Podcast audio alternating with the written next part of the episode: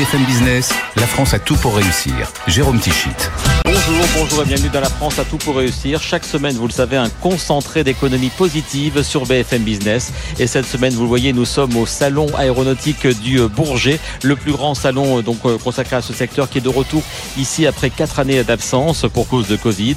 Un salon dont les chaînes euh, du groupe Altis sont partenaires médias, notamment BFM Business qui a été bien sûr très présent tout au long de cette semaine. Et dans cette émission, eh bien, on va s'intéresser tout particulièrement à trois entreprises, toutes les trois très implantées, très engagées dans les régions. C'est le cœur de la France à tout pour réussir. Tout d'abord, Turgis et Gaillard, toute jeune entreprise créée en 2011, mais qui dispose de neuf sites dans toute la France et qui a fait sensation lors de ce salon du Bourget avec Aharoc, un drone militaire made in France et qui pourrait s'avérer un sérieux concurrent pour le projet européen Eurodrone. Fanny Turgis, la présidente de Turgis et Gaillard, sera notre première invitée.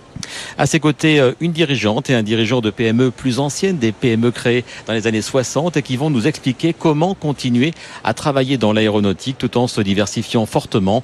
On en parlera avec Aline Doyen, présidente de Sommepic, un spécialiste de la mécanique de précision installé dans la Somme depuis 1961. Et puis on en parlera également avec Jean-Michel Seignéré, le président de Seignéré, entreprise créée par son grand-père à Tarbes en 1965. Et là encore, l'heure est à la diversification pour éviter de trop subir toutes les crises du secteur aérien. On va donc commencer avec l'entreprise la plus récente de ce plateau, 12 ans d'existence, c'est Turgis et Gaillard. Bonjour Fanny Turgis. Bonjour. Vous en êtes la présidente, entreprise que vous avez donc cofondée euh, il y a 12 ans avec Patrick Gaillard qui en est directeur général. Turgis et Gaillard, ça fait un peu non à l'ancienne, il n'y a pas d'anglicisme, etc. Alors que c'est une entreprise du début des années 2010. Qu'est-ce que vous faites chez Turgis et Gaillard? Alors, Turgis et Gaillard Group est maintenant une ETI innovante. Donc effectivement, comme vous l'avez dit, nous sommes une, une, une société donc, euh, qui était au départ une start-up. Nous avions commencé, nous étions que deux. Euh, nous avions à l'époque Aroc, c'était un bureau d'études, c'est ça? C'était un bureau d'études, voilà. Nous étions que deux avec Monsieur Gaillard. Et aujourd'hui, donc, Turgis et Gaillard Group euh, a neuf entités en France. Nous avons 300 collaborateurs et nous réalisons un chiffre d'affaires de 50 millions d'euros. Turgis et Gaillard Group, voilà, c'est tout simplement, effectivement, comme c'est une société française, nous souhaitions euh, montrer cette empreinte française, euh, voilà, en mettant nos noms, tout simplement. Et quel est votre cœur d'activité? Alors, qu'est-ce qu'on fait chez Turgis et Gaillard? Alors, nous avons deux activités. Euh, premièrement, nous faisons l'innovation de défense. Et deuxièmement, nous faisons de la maintenance dans le domaine civil et dans le domaine militaire. Alors donc je le, je le euh, disais dans les, dans les titres, neuf sites, parce que vraiment c'est une entreprise donc, dont, le, dont le siège est tout près de Paris, est à Neuilly. Oui. Mais vraiment vous êtes implanté au, dans les, presque tous les coins de la France. Ça va de la Haute-Marne à la Bretagne en passant euh, par Albaré, Sainte-Marie, je crois que c'est dans le Cantal. Enfin Oui. vraiment des, des sites très implantés. hein. Oui, effectivement. En fait, nous avons à la fois des activités de conception, de production et de maintenance. Et donc, nous sommes effectivement répartis un peu partout euh, en France.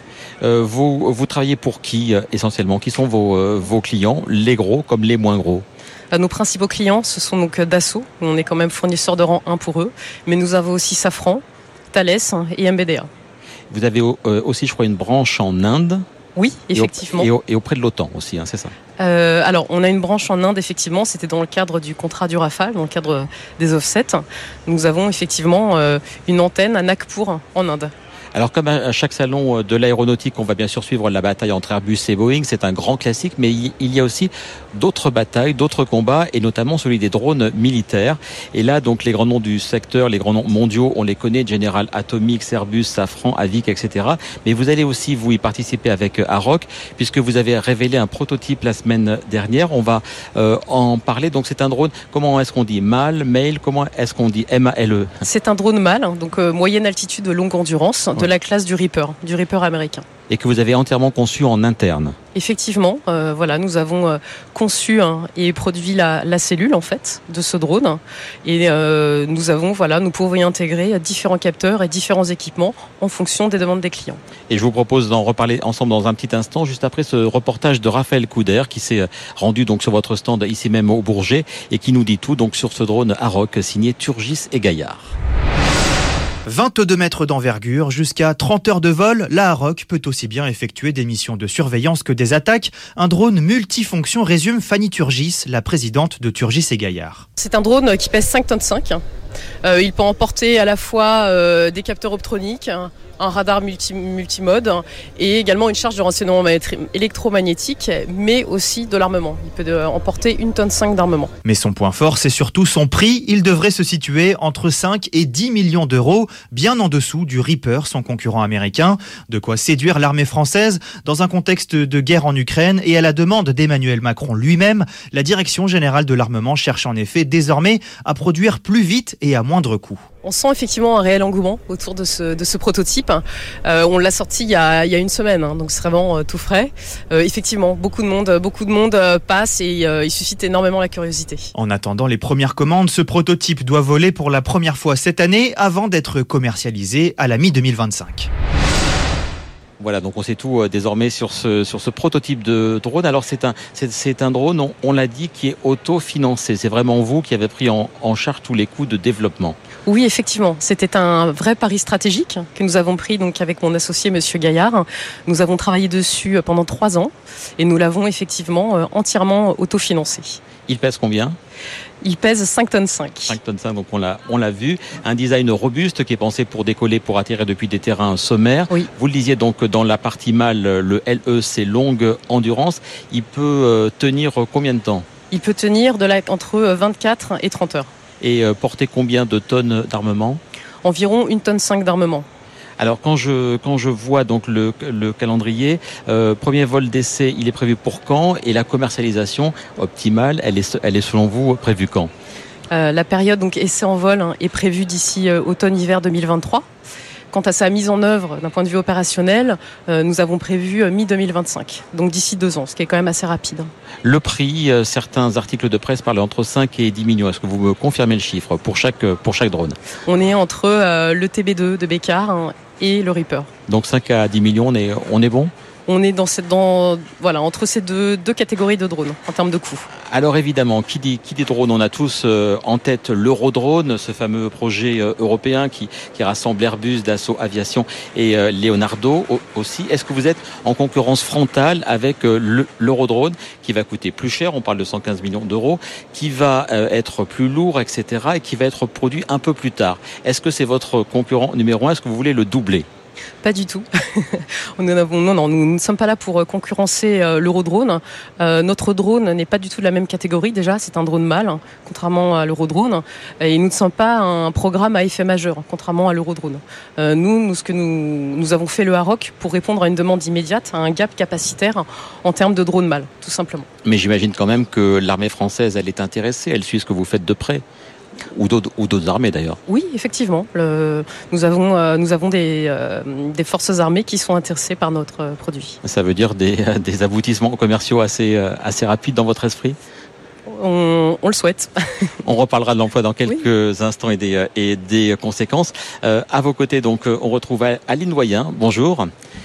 Vous êtes depuis 2003 la, la PDG de Sommepic. Donc euh, Sommepic, c'est un c'est un acronyme, c'est Société mécanique de Picardie. Ça a été créé en 1961 à Bouzincourt dans la Somme. Votre père a rejoint l'aventure dès le début. Il en a été nommé patron en 67 et donc vous avez pris la suite en 2003. Qu'est-ce qu'on fait euh, chez Sommepic dans la Somme? Alors chez Sommepic, euh, comme son nom l'indique, c'est de la mécanique. Donc en fait, le cœur de métier, c'est de l'usinage par enlèvement de matière. Donc en fait, avec des outils, des machines-outils, on enlève la matière, on fait des copeaux, jusqu'à temps d'obtenir la pièce qui nous va bien, qui va bien au client. Et pour euh, uniquement euh, l'aéronautique ou pour d'autres secteurs? Ah, il y a d'autres secteurs. On a fait beaucoup pour le médical, pour euh, le rachis par exemple, pour des, crochets pour le rachis, relever la colonne vertébrale, pour la défense pour une pièce de vélo récemment d'ailleurs. Tout ce qui est enlèvement de matière, des métaux très techniques. J'ai même vu des boules de pétanque créées pour Henri Salvador. C'est quoi C'est vrai, c'était une histoire? de... Il y a toujours des belles histoires dans les PME en fait. Donc on a créé une boule de pétanque pour Henri Salvador qui voulait euh, retrouver le design d'une boule en bois qui était cloutée. D'accord. Alors les temps forts, donc évidemment, comme toutes les entreprises, on en parlera aussi avec euh, dans quelques instants. Les temps forts, c'est des hauts, des bas, parfois. Dans les années 80, vous étiez euh, très spécialisé dans le médical avec des vis chirurgicales. Il se trouve que votre principal client était, était américain. Pour des raisons euh, américano-américaines, vous avez perdu ce marché. Comment est-ce qu'on rebondit quand on n'est pas complètement mais presque monoclient et qu'on perd ce principal client? Bah, quand vous perdez 85% du chiffre d'affaires, comme on dit, on est un peu au pied du mur. Donc on avait acquis grâce à ce secteur des qualités, notamment on a découvert la traçabilité. C'était quand même assez novateur à l'époque parce qu'il n'y avait pas beaucoup d'informatique, donc il fallait tout tracer, surtout quand vous avez les FDA euh, qui viennent vous auditer. Et donc on s'est tourné tout simplement vers une, entreprise qui s'appelait Airbus à l'époque, je crois déjà, qui était à quelques kilomètres. On s'est dit bah tiens pourquoi pas aller euh, prospecter le secteur aéronautique et c'est comme ça qu'on est rentré dans l'aéronautique. Donc c'est une première crise, mais ensuite il y a eu euh, évidemment pour euh, pour tous d'ailleurs la crise du Covid en 2020. Euh, là encore vous avez accéléré vers la diversification. En 2020, pareil, c'était une crise assez violente qu'on n'imaginait pas. Donc, il a fallu aussi se, re- se, se- se diversifier, retrouver des rebondir, re- retrouver des voilà, justement des Un bons- nouvel élan, voilà. un nouvel élan. Et donc nous, on a prospecté le secteur de la défense, qui effectivement, avec le contexte géopolitique, euh, qui est plutôt euh, porteur. D'autres secteurs aussi dans le médical, dans le, ouais, surtout dans l'industrie aussi, parce que l'industrie, à un post-Covid, il y a aussi beaucoup de secteurs qui refonctionnent bien. Et vous avez euh, euh, bénéficié donc euh, après la crise Covid, enfin après la première crise, du plan France Relance sur l'industrie 4.0. Vous avez eu combien et combien d'investissements à faire et sur quelle période? Alors le premier plan de relance qui est daté dès de, de juin 2020, là, le premier plan, euh, euh, plan de relance aéronautique oui. justement. Donc là c'était une enveloppe de 2 millions d'euros pour investir et on a postulé pour un second plan de relance qui devait être en 2021 pour 2 millions ou 3 millions d'euros également. Et on a vraiment concentré nos efforts sur tout ce qui était digi- digitalisation, euh, robotisation, des cobots, euh, moderniser, euh, la cybersécurité, changer des process, vraiment se renouveler, renouveler, renouveler. Et le bilan, si je fais la somme, donc 2, 2 plus 3, donc on est on n'est pas loin de 5. C'est Euh, sur voilà le bilan à, mi- à mi-parcours de ces 5 millions, vous les avez bien utilisés, ça vous a aidé à sortir la tête de l'eau. Qu'est-ce que vous feriez comme Bien utilisé, bien comme sûr, bilan. bien utilisé. Dans, dans- dans des PME, on utilise bien les sous, puisqu'on a- confiance on doit gérer au plus près. Donc oui, bah, tout ça justement, ça, a permis de conquérir d'autres marchés pour aller plus vite dans certains process, notamment d'industrialisation de nouveaux projets, de nouveaux produits, nouveaux projets. nouveaux produits, ça, ça passe par l'art. Est-ce que l'art c'est une niche? Vous produisez des pièces en métal pour des artistes aussi, hein, c'est bien cela. Alors en fait, c'est plutôt l'inverse. C'est l'artiste qui produit des pièces en métal et qui, qui nous demande de faire la finition, puisque c'est un petit peu ingrat de faire de la finition et de l'ébavurage. Donc nous, on lui rend toute belle, toute polie. et il est très content. Alors, est-ce que vous avez une, répartition de votre chiffre d'affaires entre toutes ces activités? C'est quoi qui prend le dessus euh, encore? Et quelle est l'évolution des, euh, des prochaines années? Aujourd'hui, c'est aéronautique civile, euh, je vois à 60%, l'aéronautique, la défense, euh, comme 40%, après de l'industrie, etc. Donc, le, les prochaines années, il y aura peut-être d'autres secteurs, mais euh, pense, vous dis, bah, ça peut être du vélo, ça peut être des choses comme ça. Un mot euh, encore du bassin d'Albert, puisque donc ici dans cette émission, on a bien parlé d'industrie, de réindustrialisation. Ça a été une des thématiques fortes euh, toute cette euh, toute cette cette année. Le bassin d'Albert, donc c'est au cœur de votre de votre entreprise à Bouzincourt dans la dans la Somme, et vous êtes, je crois, à la tête d'Altitude qui regroupe un peu toutes les activités. C'est important. On a beaucoup parlé de l'industrie en France cette cette année. Le président Macron qui était là lundi en a encore parlé. C'est important cette présence dans les territoires de l'industrie.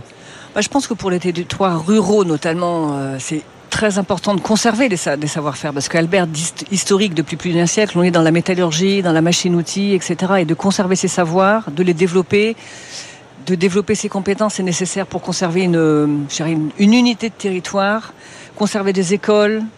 euh, tout ce qui est un écosystème qui fait qu'une région a, a du sens, est solide, a des valeurs de terroir aussi, ça c'est hyper important de les maintenir. Et la patronne que vous êtes en 2008, quand elle a vu cette crise arriver, elle s'est pas dit bah, je vais aller euh, produire moins cher euh, ailleurs et loin de la Somme?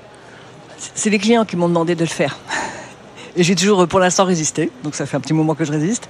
Non, parce que je pense que justement, globalement, il y a des compétences dans nos territoires et qu'il faut surtout les garder, les conserver. C'est pas la peine de les exporter ou de les, les sortir. On Après, on les récupère plus quand c'est parti. hein. On est tout à fait d'accord. Merci beaucoup. Donc Aline Doyen, continue à le faire, continue à défendre l'emploi au niveau local. Nous, on y croit beaucoup. On va complètement changer de région à présent. Direction le sud-ouest, euh, direction la région de Tarbes. Bonjour Jean-Michel Séniré. Bonjour. Vous êtes euh, le président de Séniré, donc l'entreprise éponyme qui a été créée par votre grand-père euh, en 1965, votre grand-père Paul. Oui. Euh, Qu'est-ce qu'on fait chez Séniré, donc euh, au pied des Pyrénées? Alors chez Seigneuret, au pied des Pyrénées, on est spécialisé dans le travail du métaux, de tout métaux, euh, métaux durs, métaux durs, métaux légers, de moins de 3 mètres, soit de l'usinage, c'est-à-dire enlèvement de copeaux, que de la forme, chaudronnerie, euh, tôlerie ou de l'assemblage. Pour quel, pour quel client? Essentiellement pour le secteur aéronautique et historiquement essentiellement la planète Airbus puisqu'on s'est développé à l'aune d'Airbus Saint-Éloi, à l'usine de Toulouse et également euh, de, de Dassault. Alors on a beaucoup parlé donc avec Aline Doyen des différentes crises subies par les entreprises. Vous-même, comme toutes les comme tous les autres, vous avez euh, subi la crise de 2020. Ça, ça a permis d'accélérer la diversification qu'en fait vous aviez euh, initiée, entamée dès 2014.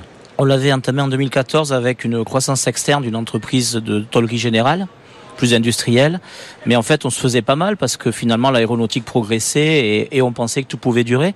Sauf que quand, euh, en mars 2020, tout s'arrête et qu'on constate que plus rien ne se passe, ben, ça nous oblige à, réfléchir et le confinement a été l'objet euh, d'un gros travail et je tiens à saluer le travail de toutes nos équipes, autant des équipes d'atelier que les cadres et que les directeurs, pour essayer de, réfléchir et de penser au monde de demain dans nos secteurs d'activité et dans nos savoir-faire. Et donc, aller vers quoi? Qu'est-ce que vous, avez fait dès les années 2000 et donc après le Covid aussi Alors, pour l'anecdote, on a développé un distributeur de gel hydroalcoolique qui a permis euh, au commerce, aux restaurateurs du territoire de pouvoir redémarrer en sécurité.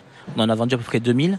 Et également, on a réfléchi à comment on pouvait se positionner hors du secteur aéronautique et dans le secteur de l'aéronautique, hors de l'aérostructure, puisqu'on était dépendant avant crise à plus de 90% du secteur de l'aérostructure. Alors qu'est-ce que vous avez fait? Donc j'ai bien compris les distributeurs de gel, mais qu'est-ce que vous avez fait euh, en plus et de différent? Alors, on a, on a essayé de sortir de cette dépendance, je dirais, herbusienne de l'aérostructure pour essayer de travailler davantage sur l'aménagement de cabine, le milieu de la défense avec Dassault, et également, euh, on a lancé également une ligne de mobilier outdoor euh, S-Collection. S-Collection, voilà. Ça, ça m'a surpris. Donc, vous, vous créez du mobilier, euh, mais c'est pour qui? C'est pour les entreprises, pour les collectivités? C'est quoi? C'est c'est du mobilier outdoor premium, c'est-à-dire davantage orienté vers euh, les hôtels, les bars, les rooftops. Mhm. Euh, voilà, qui aujourd'hui donc est créé, qu'on l'a développé en six mois, alors que ça a à peu près deux ans pour développer une ligne de produits ainsi de suite. Et donc aujourd'hui, notre travail, c'est de le commercialiser et de trouver son public. Et de plus en plus donc de fabrication additive, donc l'impression en 3D, c'est aussi une de vos marques de fabrique? On avait décidé avant le Covid de créer un laboratoire de fabrication additive polymère.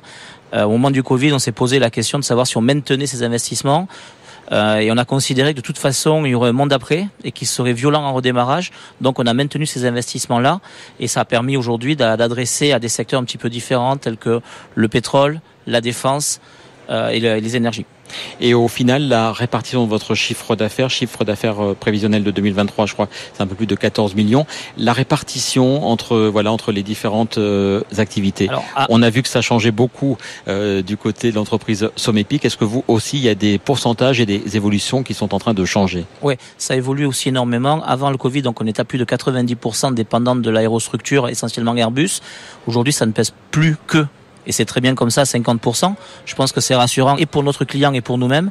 Et aujourd'hui, donc, on adresse à différents secteurs, tels que la défense, le ferroviaire, le militaire, le nucléaire. Et on continue cette, cette voie de diversification, sans oublier nos fondamentaux, bien évidemment. Mais je pense que c'est intéressant autant pour nos clients que pour nous euh, d'avoir cette dépendance qui sont euh, beaucoup moins forts ces fondamentaux, vous ne les oubliez pas. Qu'est-ce que j'ai presque envie de vous de vous dire quand je vois que vous me voilà vous euh, parlez de de gel hydroalcoolique, vous avez fait aussi des des équipements pour les bornes interactives, des boîtiers de clés connectées. Est-ce que vous avez encore votre place ici au salon du Bourget, entreprise Alors, D'abord notre place parce qu'on aime bien venir. Moi, mon premier Bourget, je l'ai fait en 1982. J'avais 8 ans et j'ai vu pour la première fois une, la fusée Ariane et, et c'est là peut-être qu'il naît une vocation de, de, de travailler dans l'entreprise familiale. Euh, oui, on a notre place. Maintenant, on doit aussi apprendre qu'il y a là, il y a le monde Airbus, le monde Dassault, mais aussi le monde de start-up qui fourmille, des gens qui sont très innovants et peut-être que nos savoir-faire doivent se mettre au service de ces jeunes et de ces gens qui ont des idées et les aider à développer, pourquoi pas construire un jour une très très belle histoire ensemble. On va terminer avec vous, vous trois, sur la thématique du recrutement, de l'emploi, de la formation. On est donc à partir de ce vendredi. Donc ce sont les, c'est l'ouverture des journées au grand public, donc jusqu'à dimanche inclus. Il y a toute une partie, tout un hall euh, consacré au pavillon des métiers, euh, consacré à la thématique, à la campagne l'aéro recrute. Vous en êtes où? Je vais commencer donc avec vous, Jean-Michel Seigneuret. Vous, il y a eu, je crois, euh, un plan de départ au cœur des années 2020. Mais est-ce que vous êtes en phase de réembauche depuis? On a souhaité faire un PSE le plus limité possible, donc de 20 personnes. C'est déjà énorme hein, sur une boîte de 140, dont 10 départs volontaires, parce qu'on a considéré en fait que si ça redémarrait, ça allait redémarrer vite et de manière violente, et qu'il fallait qu'on préserve à tout prix euh, nos cols bleus et nos compétences. C'est vraiment ce qu'on a voulu faire. Après, on est comme tout le monde, on a vraiment l'emploi est un vrai sujet, un vrai souci. Alors le bassin d'emploi Tarbé peut être un peu moins euh, essoré que d'autres, mais on sent quand même les tensions sur certains métiers d'usinage, tournage, fraisage, où c'est où c'est très compliqué et difficile. Les mêmes soucis euh, un peu partout. Et euh, vraiment, on travaille beaucoup nous sur les notions de RSE. Sur notre stand, on est on travaille beaucoup sur les valeurs de l'entreprise pour inciter les gens à ne pas venir uniquement chercher un salaire, mais chercher une histoire et une vraie famille chez nous. On reste à l'ADN familial. Je pense que dans ce monde-là où on n'est pas dans le monde d'après tout en n'étant plus dans le monde d'avant. C'est très important de, de, de, garder auprès de nos, collaborateurs certaines histoires, certaines valeurs qui sont à mon avis fondamentales. Ce même ADN familial, on le garde chez euh, Sommepic, Aline Voyen Oui, les, valeurs familiales sont fondamentales dans une PME locale qui a de l'histoire locale. Euh oui, effectivement, c'est fondamental. Vous êtes 80 euh, salariés, est-ce qu'il y a des embauches euh, prévues? Je crois que vous, vous insistez beaucoup évidemment sur la formation et sur l'alternance au sein de votre entreprise. En fait, la formation, on l'a toujours considérée depuis euh, des années, depuis peut-être le début, comme un investissement. C'est pas une dépense, c'est un investissement. Ça rapporte toujours à un moment donné et le collaborateur, il est ravi d'avoir euh, augmenté ses compétences. Et c'est vrai que depuis très longtemps, on fait beaucoup d'alternance. On a au moins, je pense, 10% de l'effectif en alternance. Et euh, je pense que c'est une vraie réussite l'alternance. C'est vraiment pour ceux qui existent encore, messieurs les PDG ou mesdames les PDG, surtout, allez-y, c'est, euh, c'est absolument fantastique. Et vous recrutez dans quel euh, domaine? Qu'est-ce que, Quels sont les, les, métiers qui vous manquent à l'heure actuelle chez Somepic Je dirais, je suis comme mon voisin, euh, des métiers techniques, des, des, des hommes et des femmes dans les métiers d'usinage. Euh, principalement, effectivement. Donc un peu de programmation. Donc aujourd'hui, les métiers évoluent aussi. Donc il y a la programmation, euh, la qualité, etc. Mais c'est surtout des métiers techniques. Et chez Turgis et Gaillard, même, euh, même question. Vous êtes à plus de 300 collaborateurs en 11 ans, 12 ans d'existence. Oui. Est-ce qu'il y a encore des embauches qui vont suivre? Oui, toujours. Nous avons toujours des enjeux effectivement d'embauche. C'est vrai que Turgis et Gaillard Group est quand même un, en pleine croissance. Donc nous recrutons toujours. Nous avons toujours besoin d'ingénieurs, de, de techniciens, des chaudronniers, des mécaniciens. Et surtout aussi de femmes, parce que ça reste quand même un milieu relativement masculin encore. Et donc euh, les femmes sont aussi bienvenues euh, chez nous les difficultés de recrutement que vous rencontrez, c'est sur quel type de métier Et euh, est-ce que vous êtes aussi, on en parle beaucoup dans notre émission, voilà, ces besoins de recrutement et donner du sens aux jeunes recrues. On ne cherche pas simplement un, un salaire, comme disait mm. Monsieur on cherche aussi des valeurs et du sens quand on est euh, jeune à la recherche d'un emploi. Oui, c'est vrai. Euh, si je prends l'exemple de Cefiam, qui est notre société en, en Lozère qui fait de la fabrication de matériel de servitude aéronautique, c'est une zone de revitalisation rurale. Donc effectivement, là, il y a des, des c'est assez compliqué de, de, de, recruter. Voilà, ce sont vraiment des, des, endroits en France où il y a encore vraiment une difficulté euh, à ce niveau-là, quoi, à trouver effectivement des remplaçants dans des domaines très techniques où il y a un vrai savoir-faire français. Est-ce que tous vous participez à la campagne l'aéro recrute C'est vraiment une campagne lancée par le GIFAS et toute la filière. Est-ce que pour vous c'est important qu'il y ait ce soutien de la filière et cette communication pour euh, attirer dans vos métiers, dans vos entreprises? Oui, c'est toujours c'est toujours un plus, effectivement. Jean-Michel C'est très important que la, que la filière s'organise et qu'il y ait des messages forts donnés euh, du national. Il faut que ces efforts-là, ils se conjuguent également avec toutes les initiatives locales. Il se passe beaucoup de choses aussi dans les territoires. Les conseils départementaux, les agglos également créent euh, toutes les conditions nécessaires aussi. Il faut que ces deux mondes-là se rencontrent. Les filières et les territoires doivent se rencontrer sur ces sujets-là. Je précise voilà que la, que la filière, donc selon les chiffres de la GIFAS, ce sont 195 000 salariés, 18 000 recrutements ont eu lieu en 2022 et 25 000 sont prévus en 2023, dont 7 000 alternants. Donc vraiment, il y a beaucoup de métiers. Euh, un mot de la fin encore dans les, euh, les territoires, dans la Somme. Est-ce que cette campagne aussi, vous la soutenez, l'aéro recrute chez Sommepic je trouve c'est formidable que le GIFAS et toute la filière nationale prennent en compte nos sujets qui sont nationaux et surtout territoriaux. Et ça, c'est bien d'avoir ce relais, effectivement, d'avoir encore plus de relais dans chaque région. C'est nécessaire, parce que ça reste toujours une histoire de territoire, hein, de toute manière. Eh bien voilà, donc c'est sur ce joli mot de la fin, c'est l'optimisme, c'est toujours au cœur de la France à tout pour réussir. Merci beaucoup mesdames, messieurs d'avoir été euh, les invités. On se retrouve la semaine prochaine pour un tout nouveau numéro de la France à tout pour réussir. Nouvelle édition spéciale très loin du, Bourget. Nous serons d'ailleurs pas très loin de chez vous Jean-Michel Seigneurie. Nous serons à Saint-Bertrand de Comminges euh, en Haute-Garonne au cœur de la résidence. C'est un incubateur euh, rural. Les startups, ce n'est pas qu'à Paris, on montrera la semaine prochaine. L'émission La France à tout pour réussir est diffusée en télé, en radio et surtout nos supports digitaux notamment le site et l'appli de BFM Business et sur la plateforme RMC BFM Play. Je vous souhaite une très bonne journée, un très bon week-end et à très bientôt sur BFM Business. BFM Business, la France a tout pour réussir.